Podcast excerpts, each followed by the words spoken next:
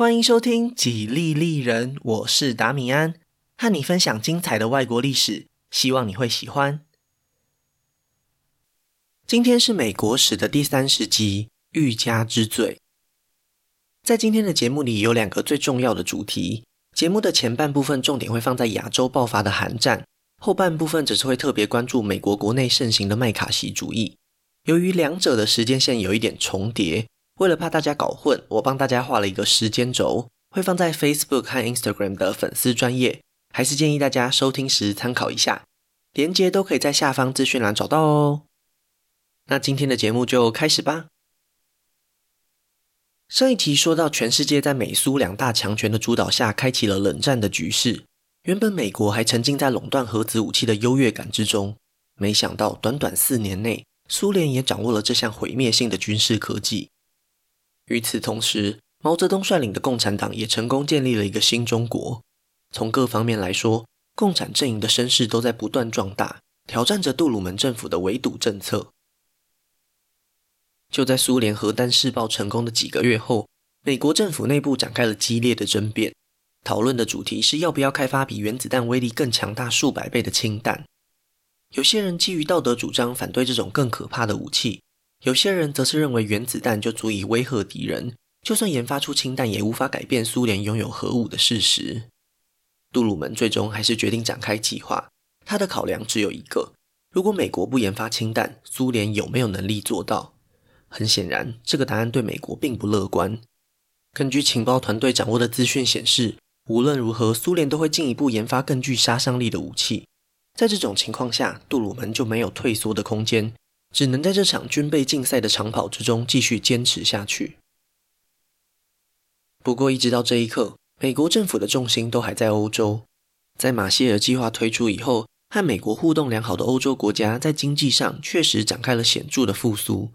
但是另一方面，这些盟友还是直接面临着苏联带来的军事威胁。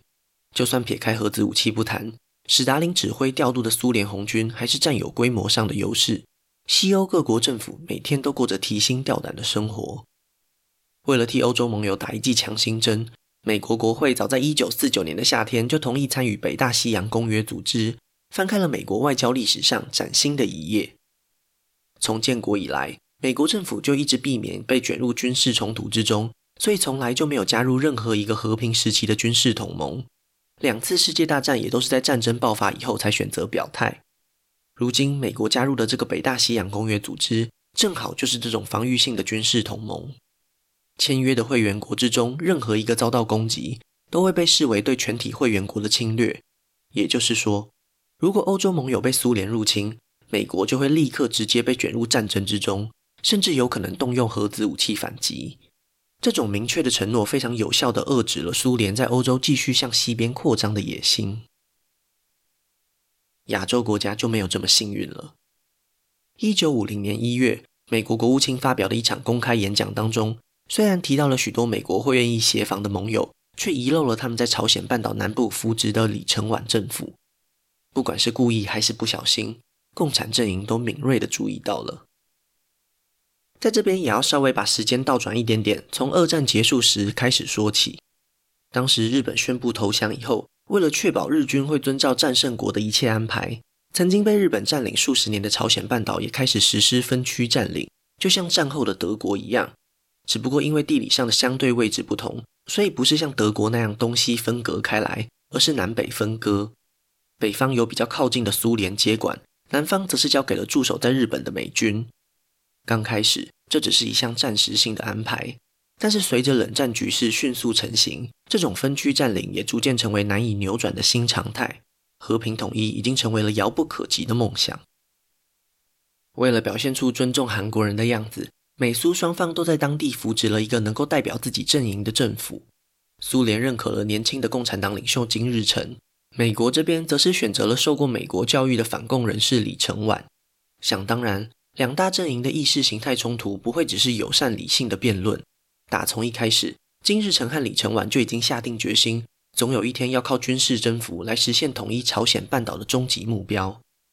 在一九四五到一九五零这五年之间，有将近十万韩国民众死于边界的冲突之中，只不过都仅限于零星的游击战，主要的目的是骚扰和打击士气，当然也就没有什么边界或是领土变更的问题。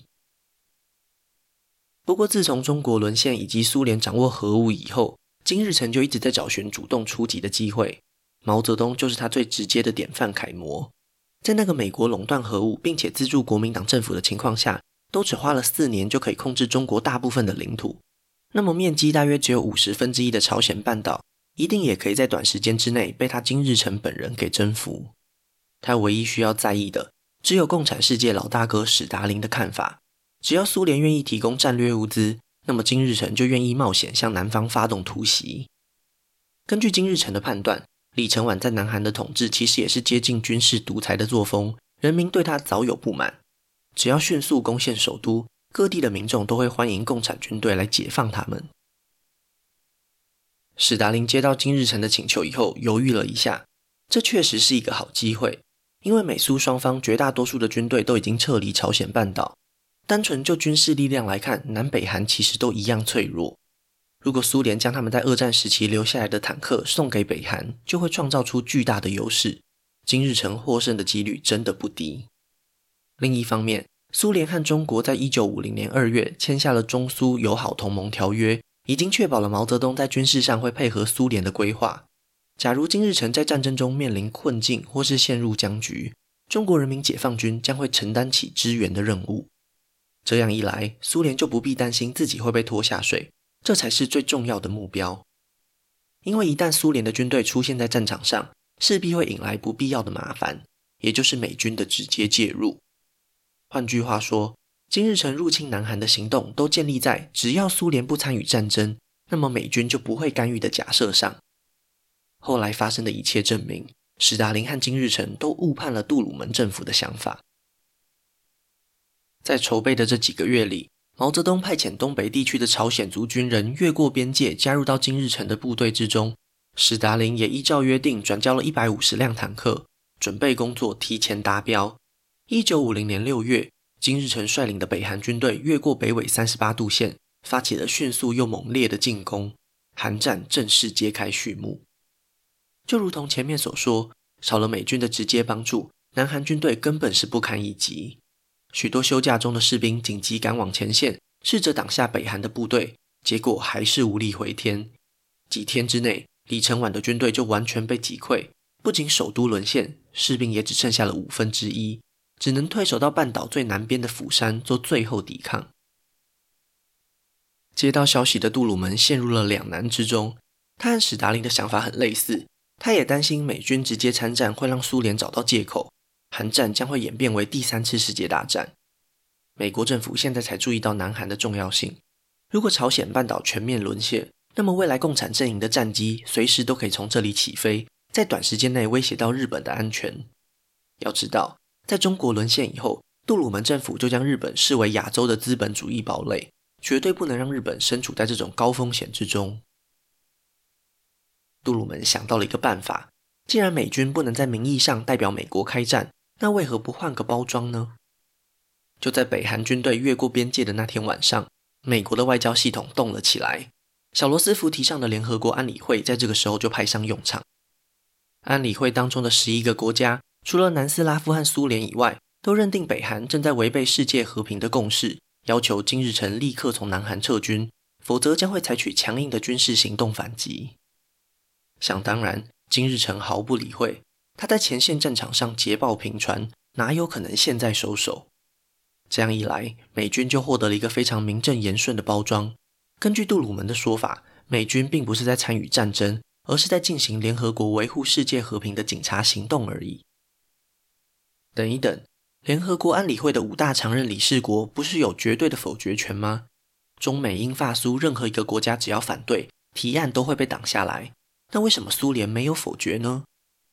这件事情说来也尴尬。自从毛泽东建立新中国以后，史达林就一直努力为他争取更多的权利，所以苏联就提议要将蒋中正领导的中华民国踢出联合国，由毛泽东的中华人民共和国来取代。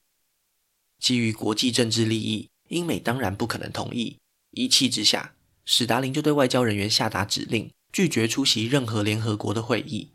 正是因为如此，所以当安理会要派兵干预韩战时，苏联代表根本就没有在现场，珍贵的否决权就这样被他们放弃了。等到他们反应过来时，生米已经煮成熟饭了。虽然苏联可以否决接下来更进一步的行动，但是已经执行的决议是没有办法收回的。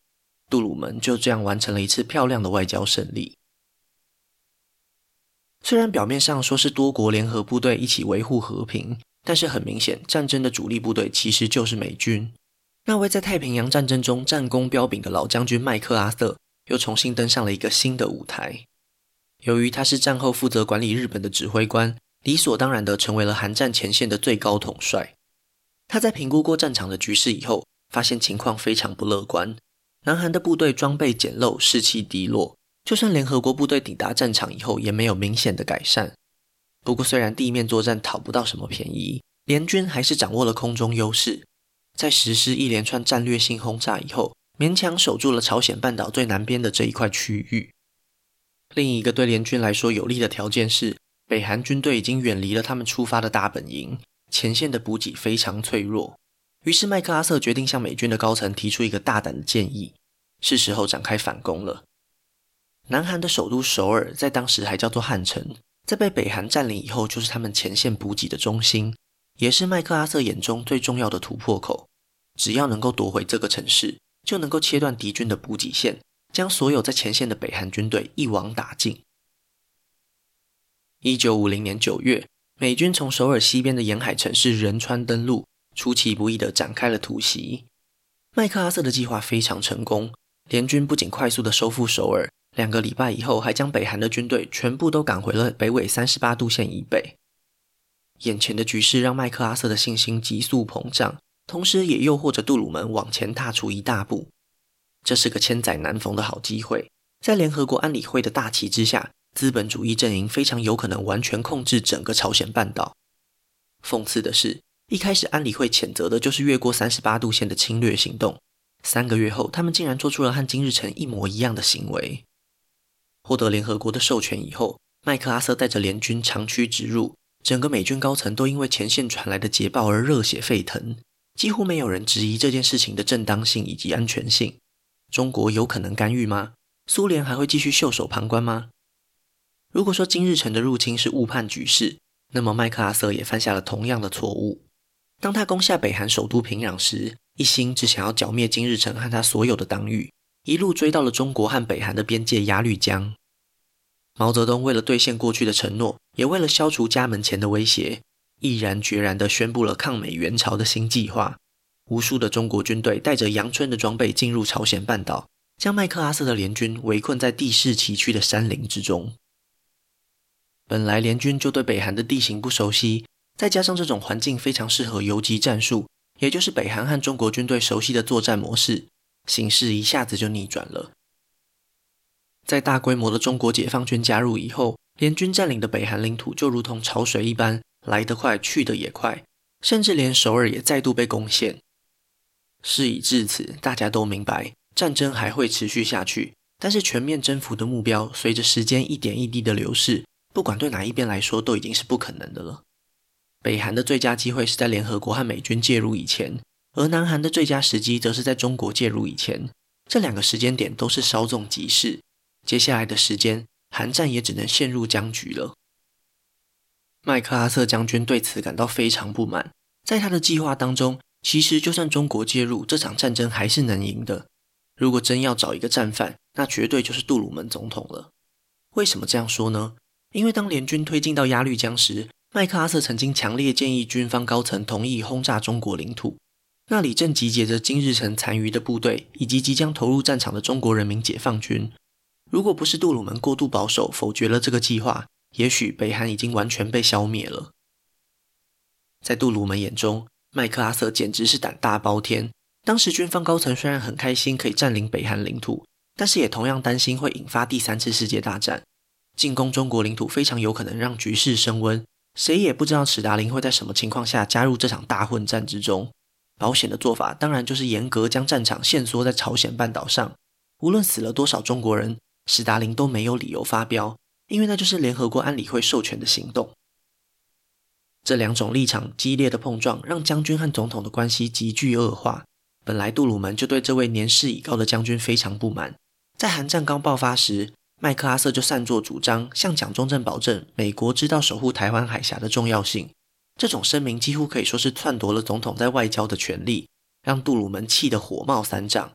只是当时战争的局势非常危急，才决定隐忍下来。没想到如今麦克阿瑟竟然变本加厉，透过共和党的参议员朋友公开批评杜鲁门在韩战里的决策。简直是踩到了总统的大地雷。这种军队和政府互相指责的情况，如果继续持续下去，不仅会影响前线的士气，甚至就连民众都可能会质疑白宫的领导能力。杜鲁门和军方高层经过一番讨论之后，决定宣布撤换亚洲区的最高统帅，强迫让麦克阿瑟退休。返回美国的老将军在告别演说之中，才有了那句“老兵不死，只是凋零”的感慨。韩战还没有结果，这一场政治斗争已经先分出了胜负。只不过这一场战斗并没有赢家。虽然杜鲁门成功赶走了桀骜不驯的老将军，但是他也因此身受重伤。麦克阿瑟在二战之中几乎已经成为了美国军人的榜样。虽然他并不算是一位常胜将军，但是不管在太平洋战争还是在韩战当中，他都扮演了一个逆境中反攻的精神象征，在美国民众心中几乎已经是被捧上神坛了。相反的。杜鲁门在民众眼里更像是个躲在办公室里满脑子政治算计的政客，又怎么能和老将军相提并论呢？根据当时的民意调查，将近七成的民众对撤换麦克阿瑟的决定感到不满。从此，杜鲁门政府的声望一落千丈，再也爬不起来了。韩战虽然还没有结束，但是局势也没有太大的改变，双方打打停停，基本上还是围绕着北纬三十八度线分而治之。所以，我们这边也将时间倒转一小段，将目光移到美国政府内部对于共产党的极端恐惧上。在第二十七集的节目当中，曾经提过，美国社会在一战结束后曾经面临共产主义的威胁，在联邦政府的强烈压制之下，美国共产党成为无关紧要的小角色。在大萧条期间，虽然因为小罗斯福大力支持工会，工人阶级的声势稍微壮大，但是美国共产党也一直没有办法踏入主流政治的舞台。更别说是在国会或是总统选举之中发挥什么影响力了。在这二十年之间，联邦调查局的首任局长胡佛就是最重要的人物之一。他一直透过特务在收集各种抗议人士的资料，经年累月之下也整理成了一个庞大的资料库。不管是法西斯分子、共产党成员，还是其他可能有反政府倾向的社会人士，都在他的密切掌握之中。在很多情况下，甚至还有侵犯隐私或是自由权的行为发生。然而，胡佛一直都没有受到任何约束，因为他经历了十多年的共和党政府，接着又是十多年的民主党政府，始终牢牢坐稳他的局长宝座，成为了超越党派的情报头子。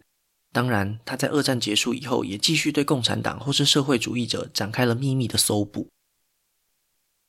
战后对共产主义越来越深的恐惧，逐渐渗透到美国社会的方方面面之中。就连杜鲁门政府也受到了影响。随着围堵政策开始执行，杜鲁门对政府内部的人员也更加小心。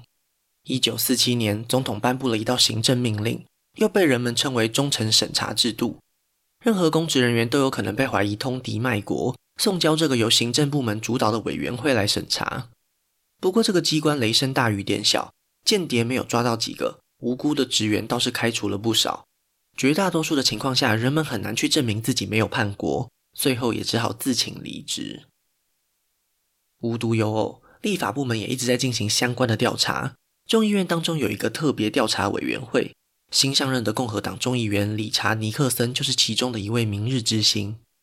一开始，这些调查行动主要都是针对娱乐圈的人士，尤其是在好莱坞工作的演艺人员，许多的作品都受到了严格的审查。进一步缩限了人民表达意见的自由。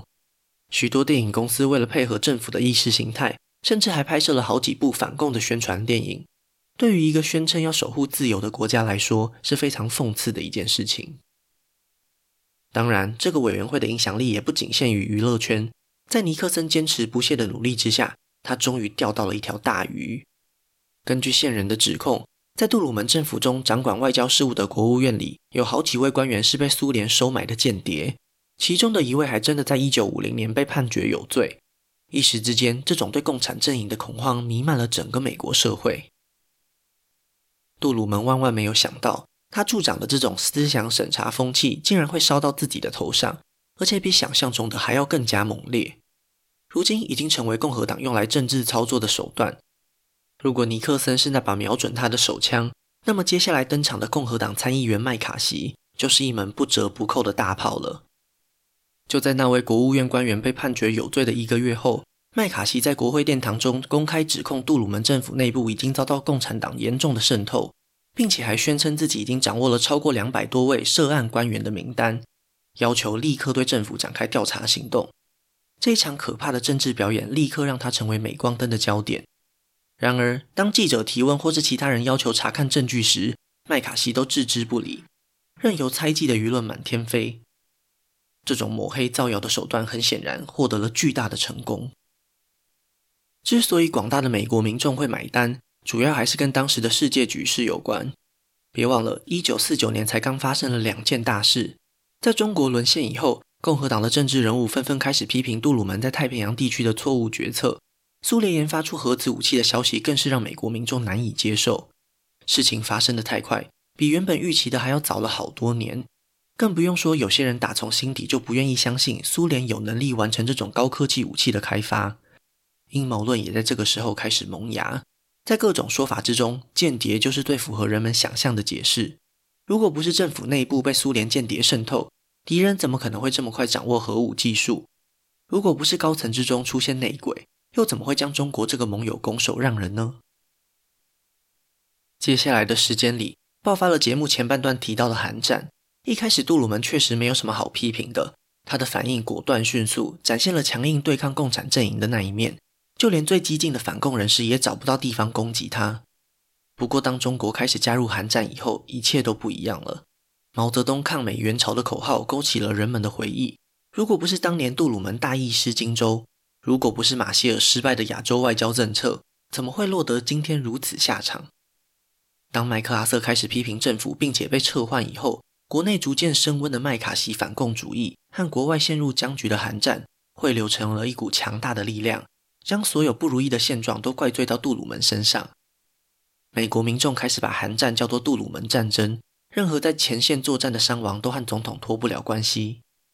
人们也开始质疑，一场伤亡人数高达十四万人的战争，只是为了维持过去南北韩的那条边界，真的值得吗？备受批评的杜鲁门原本也想承袭前辈小罗斯福的道路，争取第三个任期，但是他毕竟不是小罗斯福。那种低迷的声势，就算是神仙也难救。四年前那次击败杜威的惊天大逆转，已经不可能重演了。因为现在他就连争取党内提名都有困难，只好摸摸鼻子，准备下台了。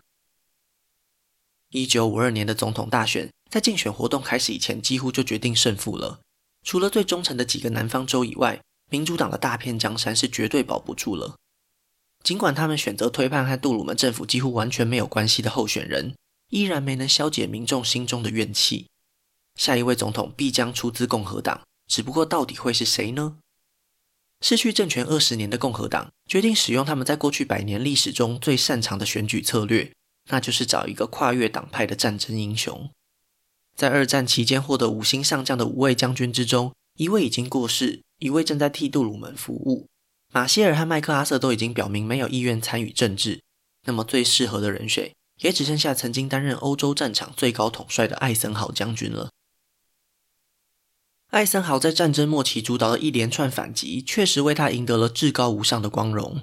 从北非到意大利，再到诺曼底登陆，他甚至还击溃了希特勒最后一次闪电战的尝试。从军事生涯上来看，毋庸置疑是众所皆知的英雄人物。在军中，他亲和的形象也为他加分不少。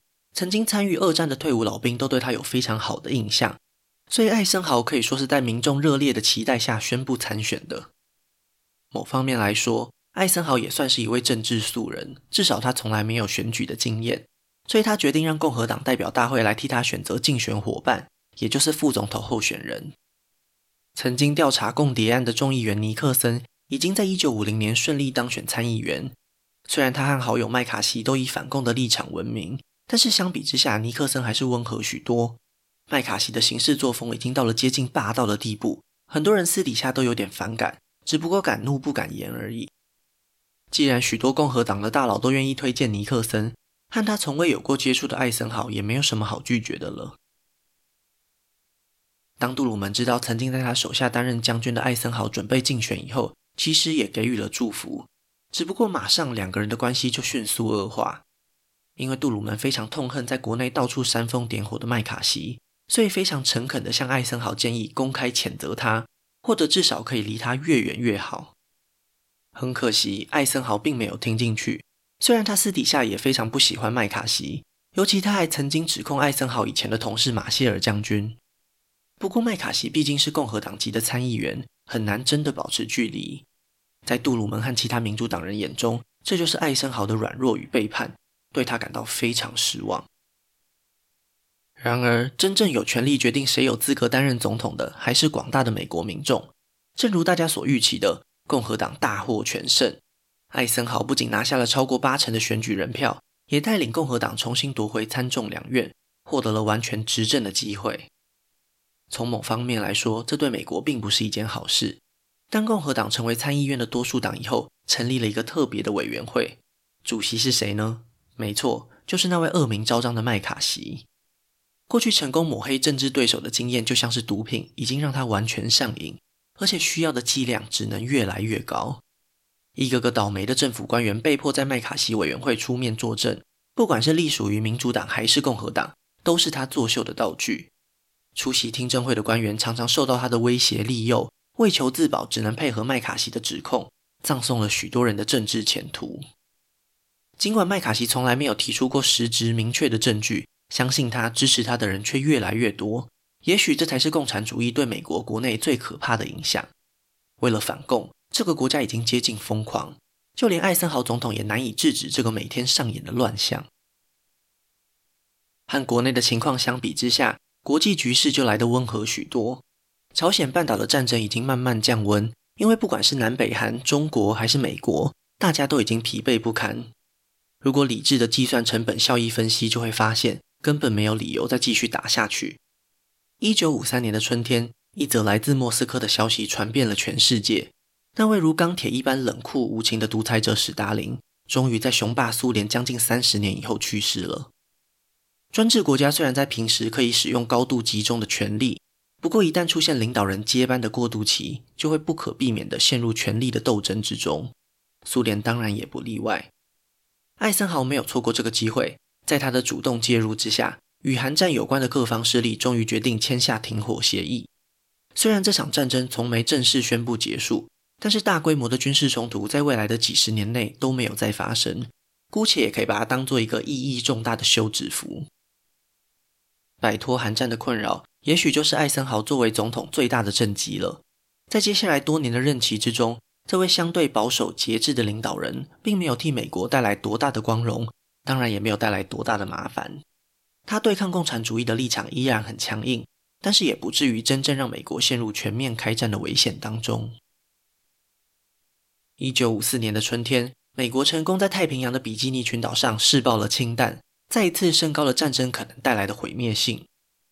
讽刺的是，曾经替美国开发出原子弹的科学家欧本海默，因为反对开发氢弹，成为了麦卡锡主义的受害者。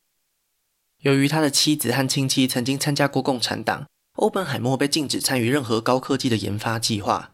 麦卡锡又再一次胜利了。有一句谚语叫做“嚣张没有落魄的酒”，用来形容麦卡锡真是再适合不过了。当他一步步将阴影笼罩在美国政坛时，其实也正在挖掘自己的坟墓。他绝对不会想到，听证会这个他再熟悉不过的环境，竟然就是他跌落神坛的处刑台。当他决定攻击美国的军队系统时，共和党就决定要舍弃这个对他们来说已经成为负担的参议员了。一个新科技的发明，在这个时候也扮演了幕后的推手。那就是电视转播技术。当麦卡锡在镜头上对高级军官展现一贯的威逼手段时，全部都被民众看在眼里。恐吓证人或是回避关键问题，都让他看起来像极了一位小丑，而且是最恶毒的那一种。在听证会以后，根据民调显示，麦卡锡的支持度瞬间暴跌。曾经压抑心中不满的同事们，在这一刻都站了出来。在这一年的年底。参议院甚至通过了决议，向全国民众公开谴责麦卡锡是不适任的民意代表。不仅是在政坛上，就连其他领域的朋友都对他避之唯恐不及。曾经带给人们恐惧和不安的麦卡锡，就这样众叛亲离，完全垮台了。艾森豪总统也终于松了一口气，这一段让美国人感到惭愧的历史终于结束了。